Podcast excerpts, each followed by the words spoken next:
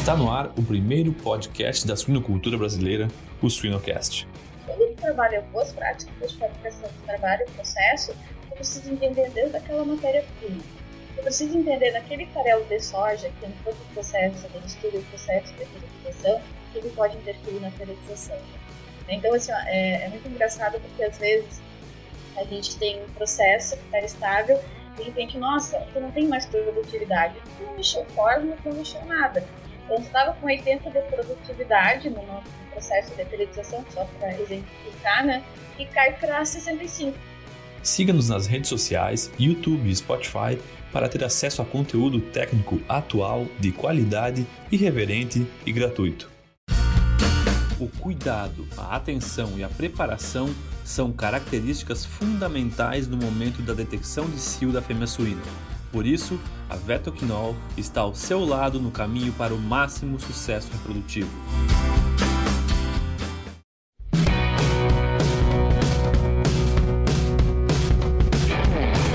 O Suinocast só é possível através do apoio de empresas inovadoras que apoiam a educação continuada na suinocultura brasileira MSD Saúde Animal, Everypig, Seva, MS Shippers, Vetoquinol e Biorigem.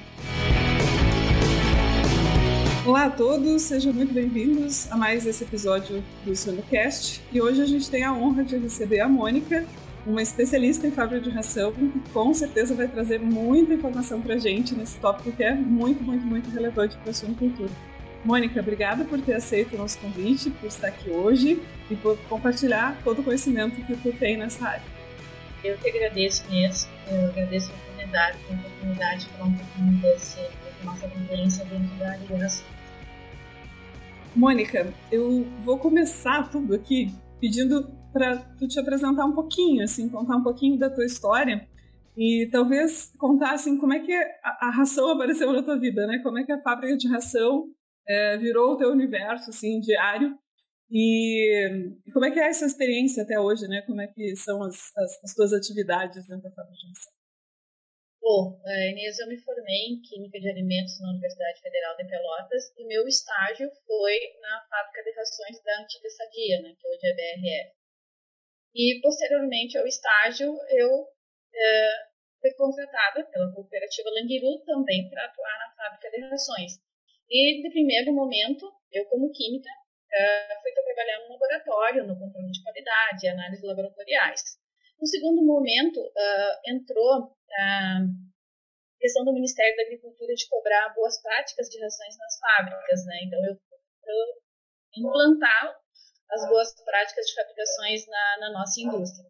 Posteriormente, depois da, das boas práticas, uh, porque é inevitável uh, sair das boas práticas sem entender o processo.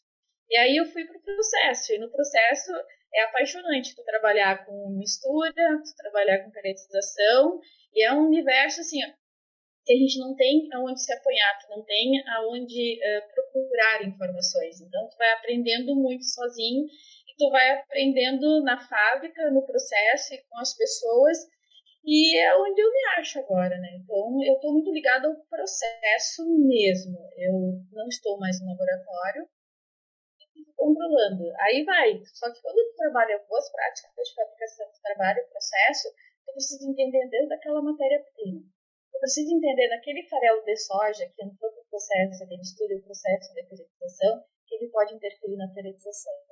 Então, assim, é, é muito engraçado porque às vezes a gente tem um processo que está estável, de repente, nossa, tu não tem mais produtividade. Tu não mexeu fórmula, tu não mexeu nada.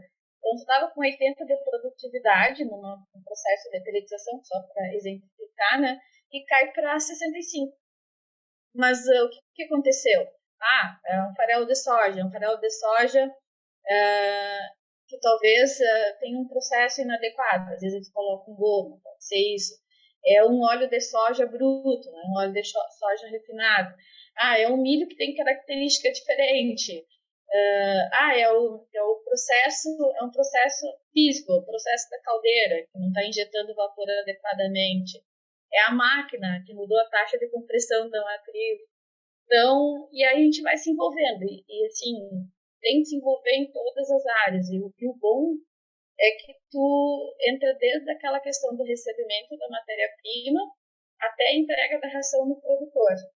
E aí o rendimento a campo, né? Como é que está a produtividade? Como é que estão os índices de conversão alimentar? E aí, desde aquele resultado, nossa, tá muito bom, então o processo está bom. Bom, não tá, tem algum problema. Nossa, a gente acaba descobrindo que às vezes pode ser alguma matéria-prima mesmo, pode ser alguma coisa do processo mesmo. É assim que o universo entrou na minha vida. E é um universo cheio de fatores, né, Mônica? Tem, você comentou a máquina, o ingrediente, as pessoas, né? Então é muito, muita, é muito apaixonante também. Concordo contigo, mas é muito complexo, né? Isso é bacana. Uma coisa que a gente uh, né, percebe é que muitas fábricas de ração que hoje funcionam, né, elas funcionam bem, mas elas teriam muitos aspectos para serem melhorados, assim. E aí eu te pediria, assim, com toda a experiência que tu tem em fábrica de ração, né? Se tu tivesse que descrever uma boa, uma boa fábrica de ração, uma fábrica de ração legal, assim, que, que, você, que pontos você colocaria, assim, como pontos de avaliação uma boa fábrica de ração? Bom, para a gente ter uma boa fábrica de rações, é claro que o boa vai ser muito, uh, vai, vai, ser, uh, vai ter uma relação com a fábrica que eu tenho, com a indústria que eu tenho, né? Em relação até a custos benefícios com o resultado que eu quero obter. Então, primeiro de tudo, a gente tem que ter um padrão de qualidade no recebimento das matérias-primas. O que, que eu quero usar? Qual milho que eu quero usar, farelo de soja que eu quero usar? Eu quero usar eh, antibiótico? Uh, eu quero usar algum aditivo? Então, eu, eu vou ter esse padrão de qualidade, eu vou ter que colocar. E aí, para mim, tem um padrão de qualidade, por exemplo, no milho, é o chefe de todas as, as fábricas de rações, né? o ingrediente mais utilizado eu tenho que levar em consideração a logística e o custo. Eu tenho, eu tenho, eu posso gastar, né? Ou seja, então eu vou comprar um milho melhor. Caso não, eu vou trabalhar com o que eu tenho. Eu tenho que ter um padrão de qualidade. Eu vou receber milho tipo 2, milho tipo 1. É, isso é a primeira coisa que eu tenho que fazer. Eu, e esse meu padrão de qualidade, ele foi uh, uh, dire, é, quem montou esse meu padrão de qualidade, obrigatoriamente, claro que é o setor de qualidade, mas é um nutricionista.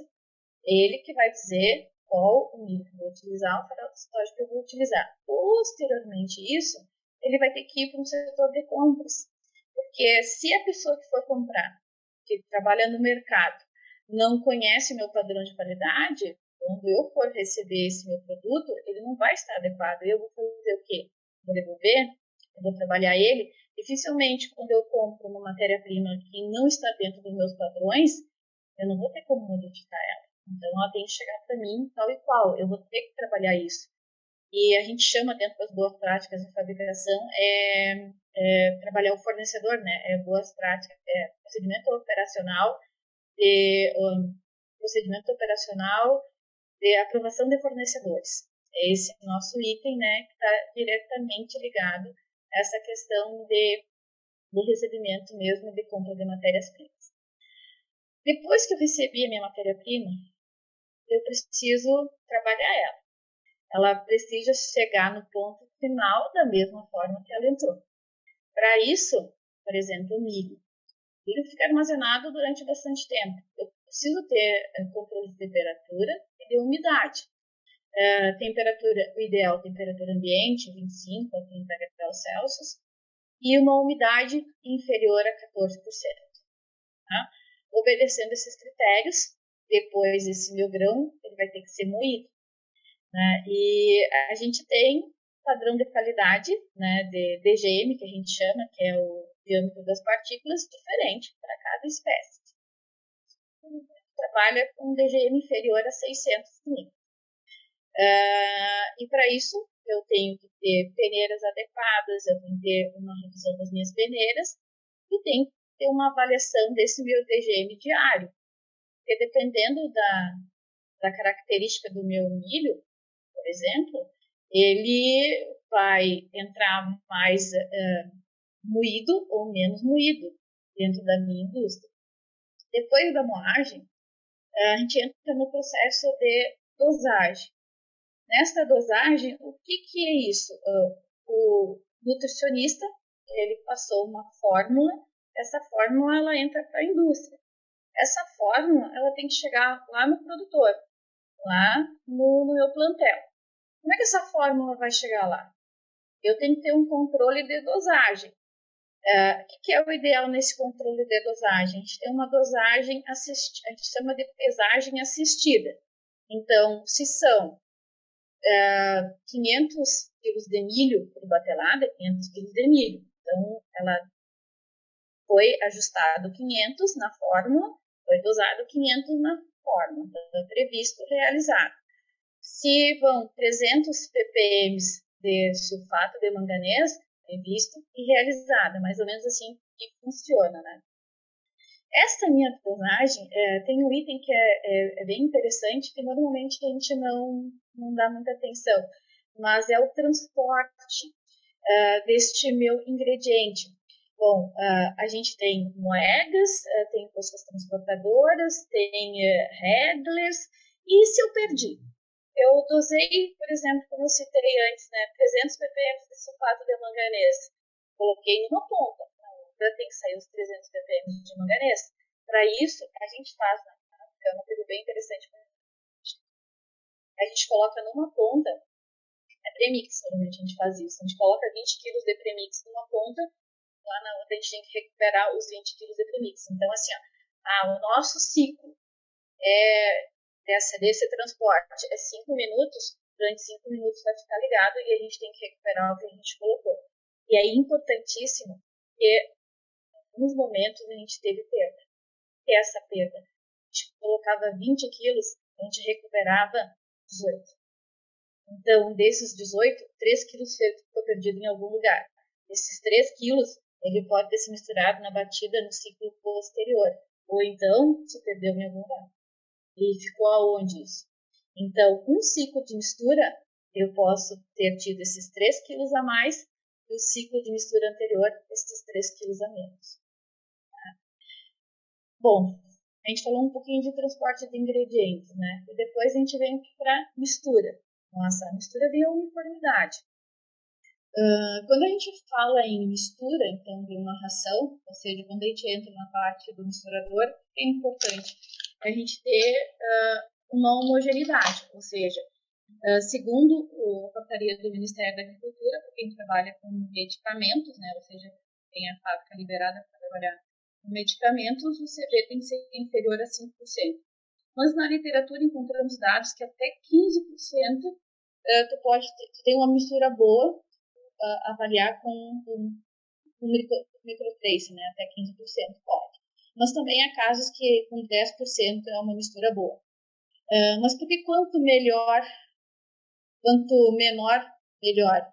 Porque quando, quanto menor essa variação, quer dizer que o que foi dosado na fábrica é o que chega lá no produtor.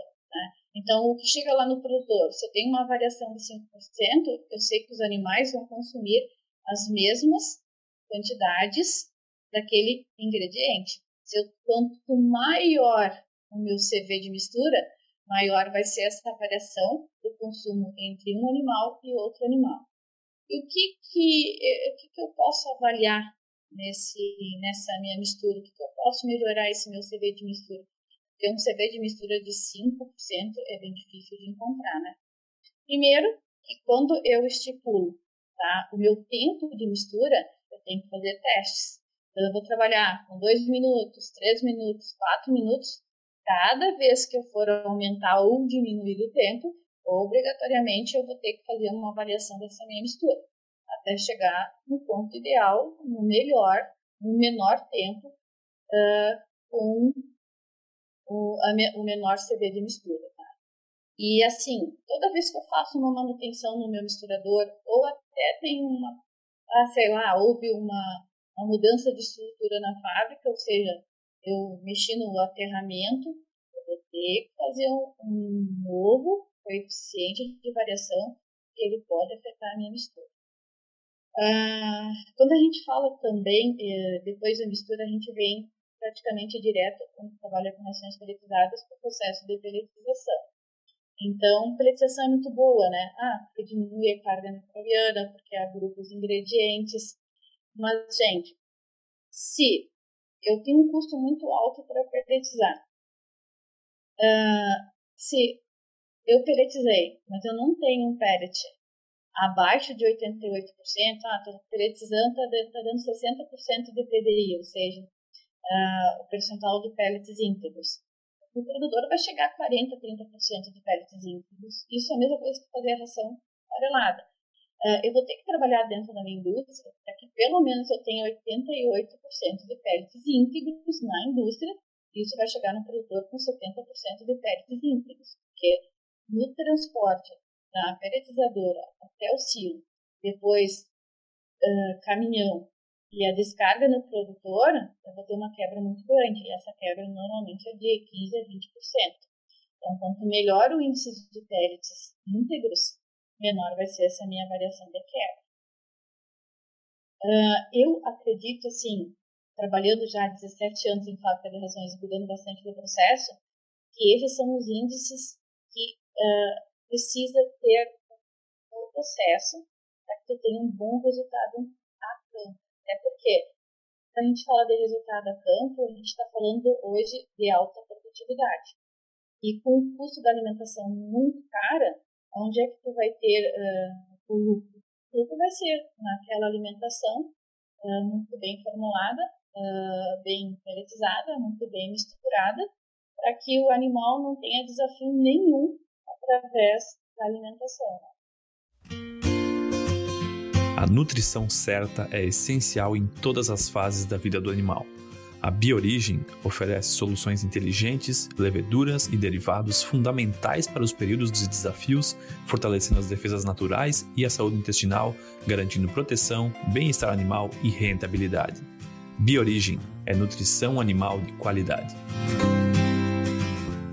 Muito legal, muito interessante, Mônica. E quantas coisas, né, para observar dentro do processo. Tu bem falou antes, né, que o processo é, é fundamental, os processos. E, assim, pensando, uh, olhando todos esses processos, né, que você descreve, assim, onde que estão maior, as maiores dores de cabeça do, de quem, como você trabalha na fábrica de ração? Em qual, qual dessas etapas, assim, que moram os principais pontos críticos? Ou é todo o processo? os maiores pontos críticos, assim, a maior dor de cabeça, realmente é quando tu vai descrever um programa de qualidade, tu vai descrever um procedimento operacional, aonde tu precisa que toda a, a fábrica, todos os setores, eu vou dizer desde a gerência até aquela pessoa, aquele operacional que está lá abastecendo, que está carregando ração, uh, eles precisam entender que cada etapa é importante e que cada variável vai me trazer um resultado. Esse resultado pode ser tanto bom quanto ruim. E é ali na, na, naquele, é, nesta área é onde é o maior desafio, fazer as pessoas entenderem. Uh, e esse conhecimento técnico também, de adquirir esse conhecimento técnico. Esse conhecimento técnico é muito difícil, como a gente comentou anteriormente, não tem literatura. Como é que vai aprender a fazer? Como é que tu aprende a pelletizar? Nossa, tem aquelas, aqueles pontos, ah, é importante a pelletização, mas, nossa, como é que tu vai medir a taxa de compressão de uma matriz? Como é que tu vai aprender a fazer isso? Uh, isso não tem literatura nenhuma que te diga isso, né? Tu precisa ir para o processo para aprender isso. Como é que a gente faz isso? Como é que a gente fez isso? Bom, Gente, existem N profissionais, é, várias indústrias, então uma liga para outra, uma procura a outra. É, então, o nosso apoio, a fábrica de rações, ela é um apoio. Todo mundo se apoia e a gente acaba questionando e acaba aprendendo com todo mundo como é feito isso. Mas é, o maior desafio é quando tu implanta, é tu colocar em prática isso. E o conhecimento técnico precisa passar para as pessoas este conhecimento técnico e que tu não tem de onde uh, adquirir este conhecimento, que é na vivência mesmo, e é conversando com os profissionais, tem muitos profissionais e profissionais bons, que a gente vai adquirindo este conhecimento. Muito bacana isso, Mônica, esse comentário que tu fez, né? As pessoas se ajudando, né? Às vezes eu acho que a, a, a eu, eu, digo isso de quem está de fora. Eu acho que quem está dentro das, das indústrias no dia a dia não é tão forte. Mas a minha visão é que muitas vezes as empresas são como concorrentes, né? E aí que um não pode, sei lá, ajudar o outro. Mas de alguma maneira, as pessoas, é, as fábricas, elas não são concorrentes, por exemplo, elas podem muito bem esse suporte, né? Ele é muito muito interessante assim. O problema é que um vive, o outro viveu anteontem, o problema é que, enfim, um pode muito uh, colaborar no processo do, do, outro também. Bem bacana isso. Não, mas é, é, assim que funciona, assim, a gente aprende muita coisa. Até, assim, às vezes, uh, um profissional liga para nós e pergunta, como é que vocês fazem isso? Eu penso assim, mas eu nunca cuidei isso, eu nunca eu tentei em relação a isso. Aí eu vou procurar aquilo que ele me questionou e aí eu vou ver que aquilo realmente é importante. Então, muitas vezes, um questionamento de fora faz com que a gente melhore alguma coisa dentro do nosso processo. Isso é bem interessante também. Muito bom, muito bom. E, assim, no, no teu dia a dia, Mônica, o que, que é a rotina, sabe? Tem uma rotina, pode ser uma primeira pergunta, né? Mas Quais são as principais atividades assim do setor de, de garantia de qualidade, por exemplo, dentro da fábrica de ração? Eu imagino que são muitas. É, a responsabilidade da garantia da qualidade, ela envolve é, desde o, como eu falei, né, desde o recebimento, desde a compra da matéria-prima, não é só o recebimento, é comprar mesmo, né, uh, até a ração chegar no produtor. Então, quais são os maiores desafios de, desta equipe? É, é adquirir esse conhecimento técnico. Né? Nós uh, temos profissionais formados, mas que dificilmente conseguem ter essa vivência de fábrica, né? Então, nós temos que repassar o conhecimento técnico para essa pessoa e essa pessoa tem, tem um espírito de, espírito de liderança também, né? Porque uh, ela só vai controlar, as outras pessoas precisam fazer. Então, o processo ele tem que estar pronto, e quanto mais pronto, melhor. Como é que a gente consegue fazer isso? Uh, eu preciso me colocar no lugar do outro, é a famosa empatia. Então, eu preciso estar lá dentro, no setor de moagem, por exemplo, a gente estava falando de moagem, de purificação, a mistura, né? Eu preciso estar no setor. Eu preciso abrir uma máquina, eu preciso conhecer, eu preciso conhecer o moinho para poder falar para o operador qual é a importância da moagem para ele. Então, são uh, horas de treinamento tanto para a equipe, né?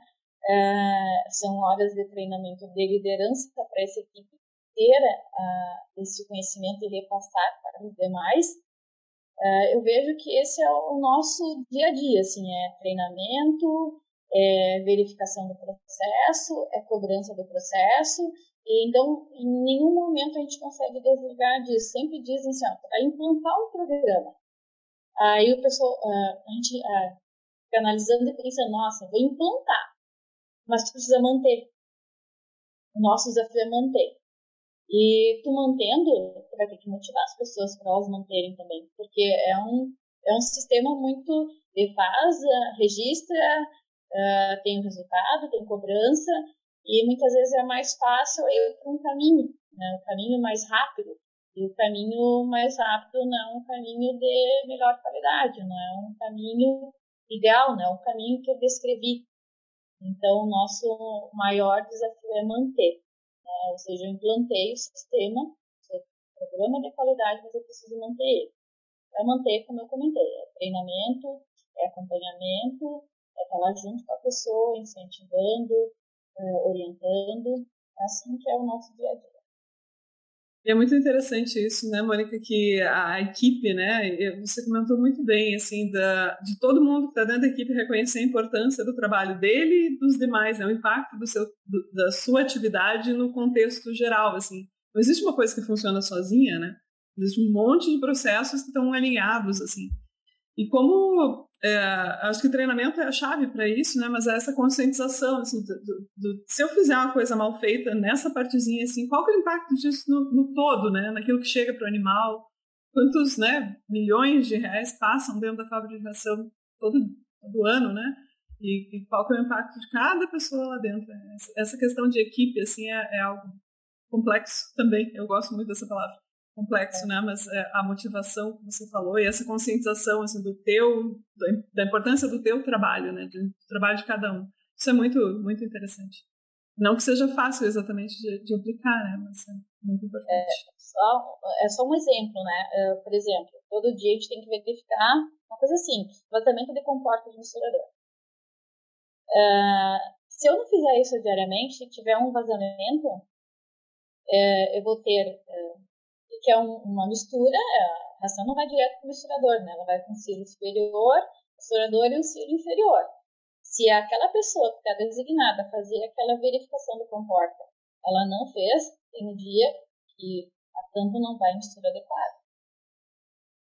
É, então, essa partezinha, e, e o que, que, é isso? Isso é a pessoa da qualidade que faz essa verificação, ela entender que isso é importante, o operacional da máquina fazer que é importante ele parar a máquina para ela fazer para ela fazer essa verificação, né?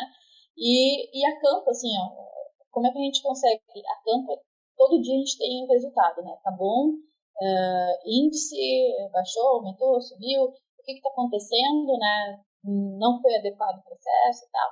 Então, todo dia a gente está falando, ó, vocês viram, olha aquele resultado, olha que legal que aconteceu. Uh, isso que vocês detectaram, uh, o resultado a campo, com certeza teria, um impacto X, né? eles saberem isso. Então, é um detalhe muito importante do processo de verificação para impactar campo. Para o bom e para o ruim, né, Mônica?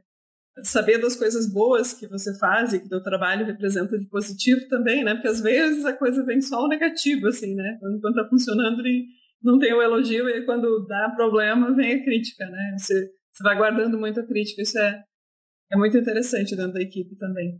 E, e Mônica, eu, eu sou da, da, nutrição ali, né? No fábrica eu realmente não conheço muito, mas eu penso muito nos ingredientes, assim, como a parte-chave dentro do processo todo aí da fabricação da ração. E tem tanta coisa também, né, para cuidar nos ingredientes, assim, eu, eu, eu, te perguntaria sobre, sobre a qualidade, assim, primeiro que a gente pudesse conversar sobre os macroingredientes, né, que tipo de, de, de avaliações, que tipo de, de testes, de controles vocês têm focando nesses grandes ingredientes, assim, que a gente sabe que vão ocupar uma parte importante aí da, da ração. E depois eu queria te perguntar dos micro também, porque às vezes o micro ele entra pouquinho e a gente dá uma esquecida nele, né? Mas eu vou começar te perguntando dos macro, que, que, quais os principais cuidados assim que no dia a dia dentro da fábrica tem nesses grandes ingredientes? Bom, é, o macro ingrediente é ele que vai dar a minha composição centesimal, né? Ou seja, os níveis de garantia de proteína, matéria mineral, de extrato etéreo, de água, de fibra, fibra bruta, né?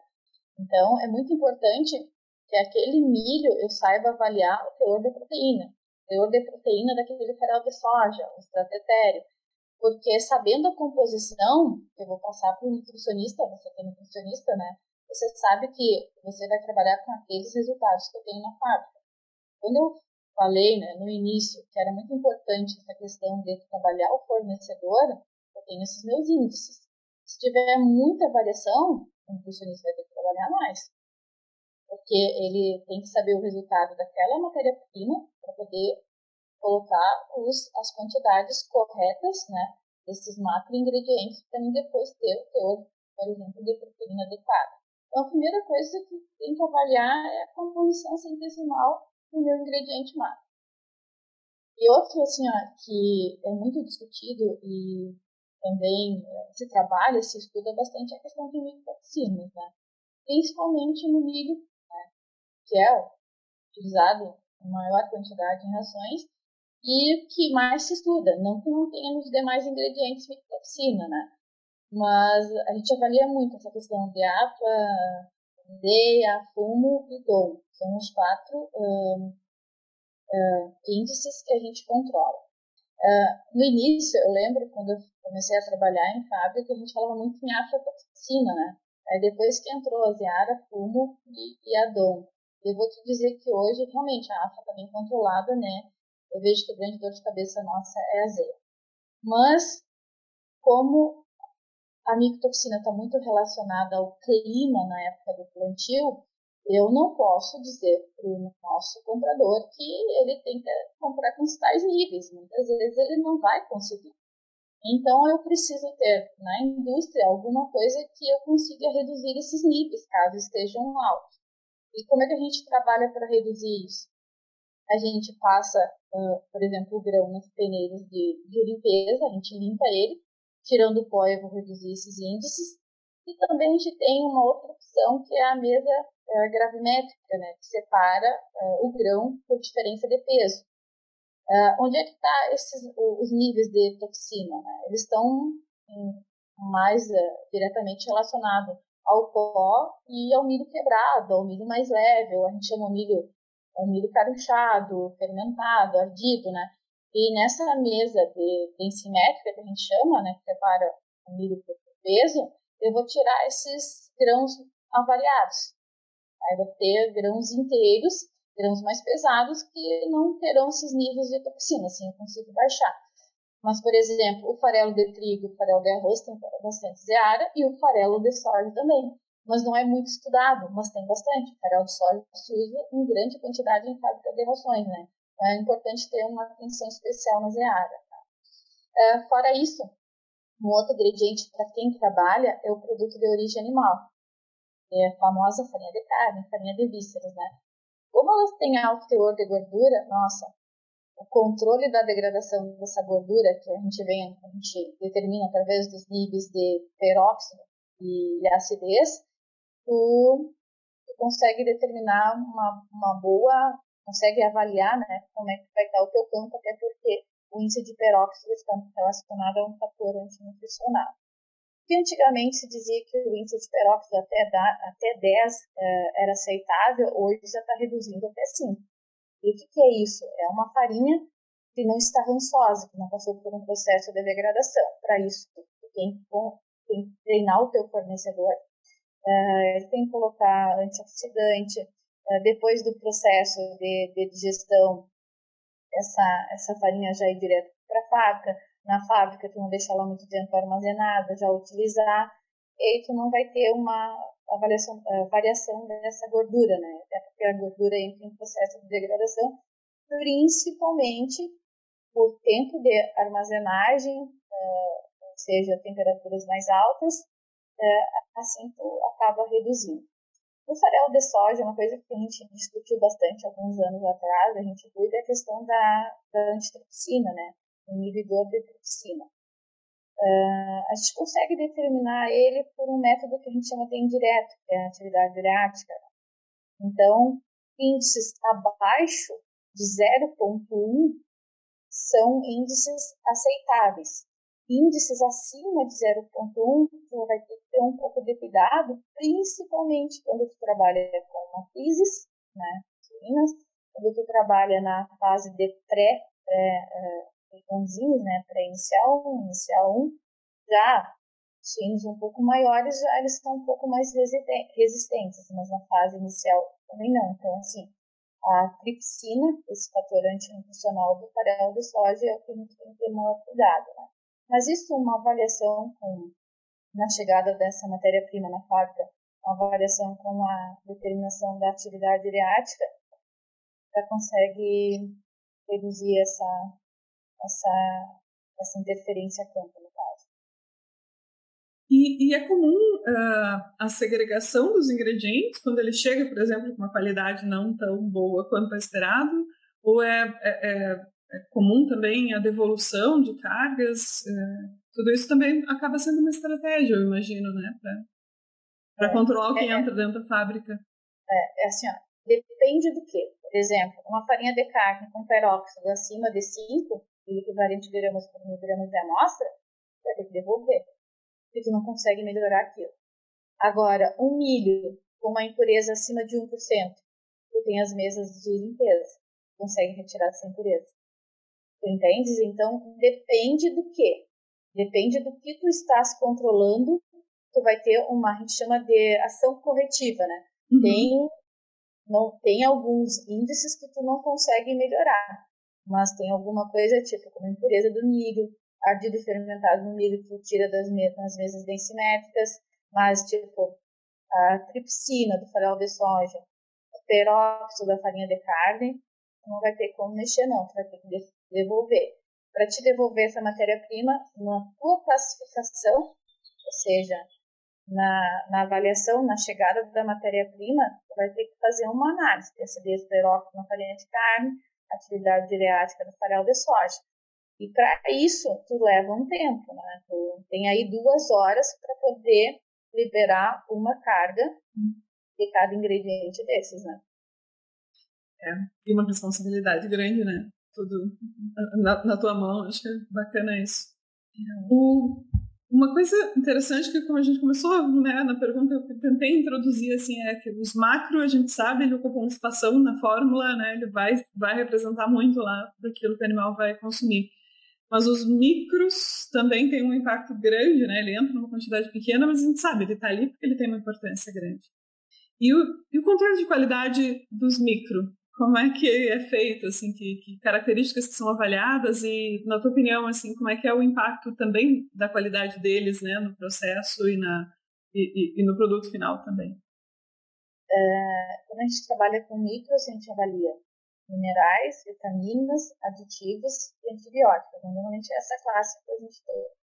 E realmente, para avaliar a composição deles como é, dos macroingredientes já é um pouco mais caro. Então, precisa de análises de, diferente, análises mais caras que tem que ter um laboratório mais complexo. E isso normalmente uma fábrica de ração não tem.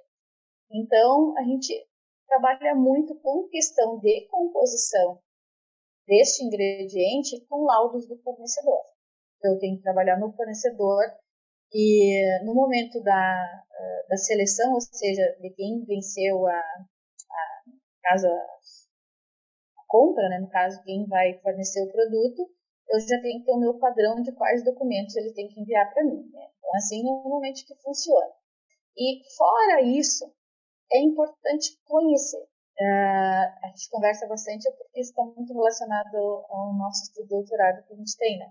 Mas, por exemplo, o fato de cobre, ele é extremamente reativo. Então ele está entrando numa mistura e está entrando com a vitamina. Será que ele não vai aquecer e degradar essa vitamina? Vitaminas, algumas são, são instáveis ao calor. Uh, quanto que é a minha perda no processo de peletização?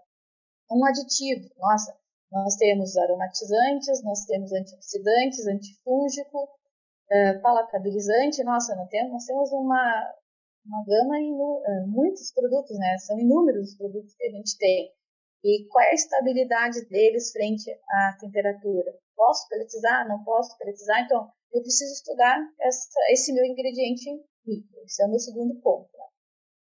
E o outro ponto, como ele entra em menor quantidade, ele precisa estar presente. No meu ciclo de mistura, normalmente o ciclo de mistura de uma fábrica é uma tonelada, duas, três toneladas, né? Coloca ele lá dentro.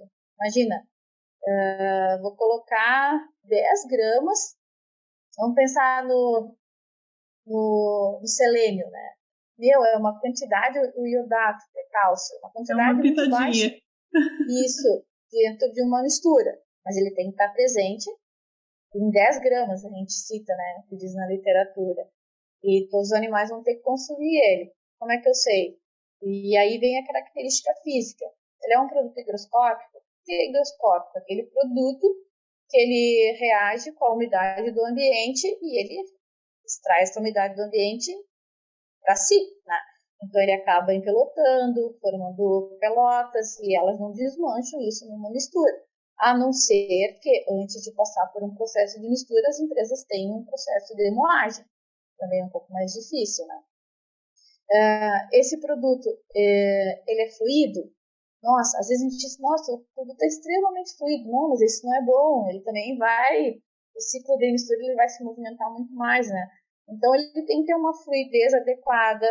Uh, ele não pode uh, gerar, uh, quando ele for ter uma queda, por exemplo, ele vai cair no misturador. ele não pode formar, ter um impacto muito grande, porque ele fica naquele, naquele ponto e ele não consegue se misturar. Então, a avaliação da característica física, a formação dentro do repouso, fluidez, a segregação desse ingrediente, se ele é higroscópico ou não, a questão da eletrostaticidade, que é a característica deste ingrediente de se agregar ao equipamento, equipamentos metálicos. Né? A gente cita muito que a tem essa característica. Mas como é que eu vou saber se esse produto ele é eletrostático, né? Então, é uma avaliação que o teu fornecedor vai ter que te fornecer isso muitas vezes. Ele vai ter que passar isso porque uma indústria muitas vezes não tem esse conhecimento. Mas isso é muito importante, essa característica este meu ingrediente micro vai ter nessa minha mistura. Como ele entra em baixa quantidade, ele vai ter que estar presente pelo menos em 10 gramas. E é muito, muito, muito, muito relevante isso, né? Porque, de novo, assim, ele entra numa quantidadezinha pequena ali, mas tem uma razão para isso, né? Se ele entrar, se ele não chegar, vai causar um impacto. Se ele chegar demais, ele também vai causar um impacto, né? Toxicidade, uh, pensar fármacos, por exemplo, né, Mônica? Olha o, o, o, o, risco, né, envolvido em não ter essa mistura correta ou não ter essa uniformidade aí quando o produto está sendo entregue lá para o animal, né? Super, super, super relevante.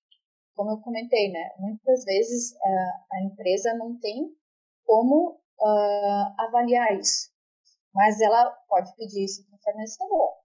Então, entra naquele primeiro item, na primeira uhum. pergunta, no primeiro questionamento, né?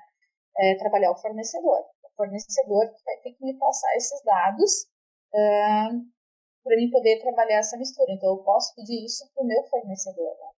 Uh, é muito engraçado porque uh, eu fui avaliar esses dias a treonina. Né? Nós tínhamos de um outro fornecedor e troca bastante de fornecedor, né? nossa, a gente veio numa, tinha uma granulometria bem maior de uma para menor. Então, assim, uma eu conseguia contar partículas, quantas partículas eu tinha por grama, e a outra, nossa, era infinito. Agora, assim, qual é a melhor para mim? Como é que eu vou avaliar qual é a melhor? A que tem, sei lá, 100 partículas por grama ou a que tem 1000 partículas por grama? Eu estou falando de um mesmo ingrediente. Né? Para mim saber qual a que tem, qual a melhor, eu teria que fazer um CV de mistura. Mas pense eu fazer um CV de mistura recuperando metionina até um custo mais baixo, treonina. Ah, tudo bem, até vai, né? Mas eu fazer dentro uma recuperação, CV de mistura com cada micro ingrediente que eu vou colocar na minha mistura. Às vezes vão até 30 com calculados minerais, vitaminas, aditivos. É um pouco complicado. A gente um vai ter que estudar. É, é um pouquinho complicado. E, e muito, muito uh, a, a, o ponto-chave para mim, né, da, da, da, da, problemática, assim, é que você comentou agora, é, é o mesmo é, é o mesmo ingrediente, mas ele, cada fornecedor, cada produto, né, no fim tem uma característica diferente. Muito interessante. E tentando fazer um gancho, assim, né, até talvez assumindo uma parte da, da culpa, assim, né, disso, dessas dificuldades, é como a pesquisa dentro das universidades mesmo, né, tem dificuldade para ajudar dentro desses setores, né. Que a gente fala assim, ah, trabalho com nutrição, pesquisa em nutrição. Normalmente você vai lá na ponta, pega a ração que está pronta, fornece para os animais, testa no animal. Mas quanta dúvida, né? Quanto, quantas hipóteses para serem testadas estão ali dentro da fábrica de ração e também a gente está falando né, de, de, alimentação também é, é parte do processo. Né? E é muito interessante, toda vez que eu converso contigo, Mônica, eu, eu saio com uma, com, com, uma lista assim, de coisas possíveis de serem testadas e, e, e acho que se eu for para a literatura tentar encontrar a resposta lá, para muitas delas não tem a resposta ainda né, pronta. É, é, é uma dificuldade também, eu acho, as universidades ou, enfim, os setores de pesquisa, né, conversarem mais ali, tentarem gerar mais informação para ajudar no teu dia a dia, por exemplo. É, mas eu acho que tem muito de, do questionamento da fábrica também. E eu acho que é uma coisa que talvez a gente não saiba nem que isso é importante. Né? É, quantos, quantos profissionais, quantos uh, operadores de fábrica, gestores de fábrica de rações uh, sabem da importância que tem a característica de uma amoxicilina com a outra amoxicilina, né? Ou seja, será que, como é que eu vou saber uh, se ela se mistura bem ou não, uh, se ela é fluida ou não? Ou seja, não passou nem, eles não têm esse conhecimento, ou seja, uh, eu acho que isso que falta. falta sim literatura falta mais estudo, mas falta, assim, alguém se ligar e dizer, nossa, a gente tem que estudar aquilo ali, porque aquilo ali realmente é muito importante. Mas eu vejo que a gente só vai conseguir saber que isso é importante quando tu conseguir aliar o processo da fábrica com o resultado da campo. E muitas vezes é assim, né? A gente brinca, né? Tudo de culpa da fábrica. Tem um resultado da campo, nossa, é a fábrica. Mas o dia que a fábrica pegar o, resulta o resultado do campo e trazer para dentro da fábrica, tu vai conseguir melhorar. Então, realmente isso é muito importante. Tu pega o resultado de campo e aí tu mexe. Uh, eu melhorei a mistura daquele ingrediente. Nossa, o resultado já apareceu. Eu melhorei dois pontos percentual o PDI da minha ração paletizada. E ó, apareceu o resultado a campo. É incrível. Mas tu só vai conseguir fazendo isso. Assim, ó, é resultado de campo, é processo de fábrica. Mas para isso tu tem que conhecer o processo. Então, eu penso, eu trabalho 17 anos, eu trabalho dentro do processo. Então, para mim é mais fácil entender do processo e aprender o processo. Tem que aprender o processo. Do que eu chegar para uma pessoa que é da área acadêmica e falar de pelletização.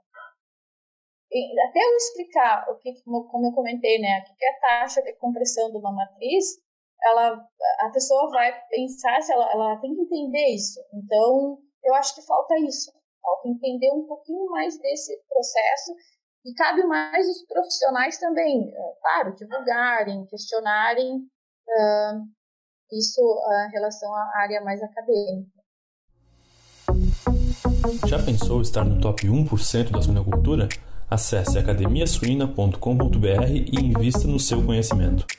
Acho que é a cultura da importância, né? A gente estava falando, né? Criar essa cultura da importância. Esse é um processo, ele é fundamental para o resultado final. Então, estudar ele tem que fazer parte aí, né? Da, da, é, é, coisas multidisciplinares, né? Assuntos multidisciplinares a gente uh, muitas vezes tem dificuldade para trabalhar mesmo, assim. Não, não é a fábrica, não é a exclusividade, né? Mas acho que tudo que envolve já acaba sendo especialista, especialista, e quando envolve ali mecânica junto com eletrônica, junto com nutricionista, junto com química, é, são, é um pouco mais difícil. Né? Tem que fazer todo mundo sentar na mesma mesa para discutir isso. Tem, tem que fazer.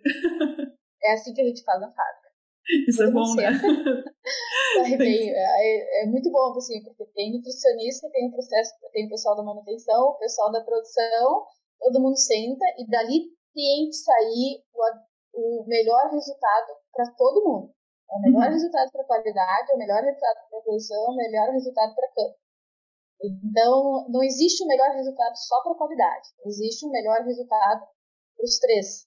Né? Uhum. E muitas vezes o que é bom para mim, eu não consigo atingir na produção. Uh, muitas vezes, claro, eu quero um PDI de 95% na ração. Eu não vou conseguir atingir isso porque a produtividade da máquina cai para 60%, 65%. Então, eu tenho que trabalhar com, com que eu achei de ideal, que a ração não, chega tão farelada tanto, que é 88. Com 88 a gente consegue uma produtividade de 85 na máquina. Só que isso foi um consenso, né? Então, se nós, dentro de uma integração, vamos dizer, né, a gente tem que se reunir e chegar num consenso estudar há muito, né? Imagina numa área acadêmica. Eu penso assim. É, eu acho que é isso mesmo, tá? Todo mundo tem que sentar junto.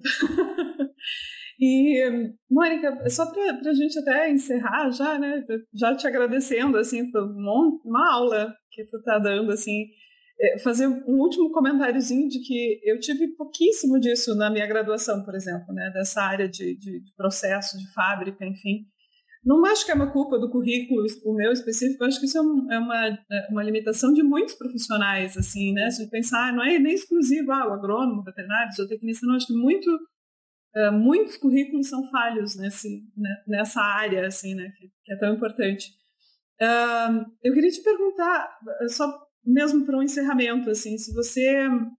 Qual é a tua visão como, como química, como alguém que veio também de uma outra área que provavelmente também sentiu essas limitações, né, é, algumas limitações da tua formação para né, tá dentro da fabricação. Como é que você vê isso, assim, de uh, onde que a gente vai buscar informação, sabe? Como é que eu estou dentro da faculdade, estou estudando, tô, vou me formar, eu gosto muito dessa área. Como é que eu faço para melhorar, já que assim o curso em si, o currículo aquele básico, talvez não me deixe pronto para ir lá e assumir um desafio desse tamanho? É assim, ó, uh, realmente eu não vi nada de fábrica de rações na, na graduação, então eu, eu, tenho que vai aprendendo trabalhando. Eu consigo muita informação com os profissionais das indústrias, mas tem muitos profissionais que estão como consultores na área e eles que vão repassando, olha, isso é importante. A gente pega essa informação, porque realmente literatura é muito pouco, né?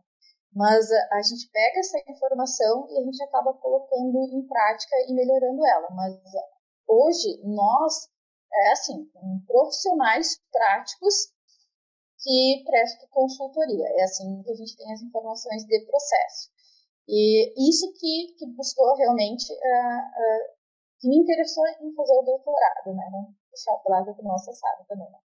Mas, assim, tipo, eu precisava documentar isso, documentar a importância dessa avaliação dos micros ingredientes, né? Dizendo o, o que, que a gente faz. É, não em si, assim, em questionar, em avaliar, olha, podia ser melhor, não podia, mas de informar as, os vários profissionais que posteriormente irão trabalhar na área, né, que existe essa avaliação e esta avaliação é importante por isso.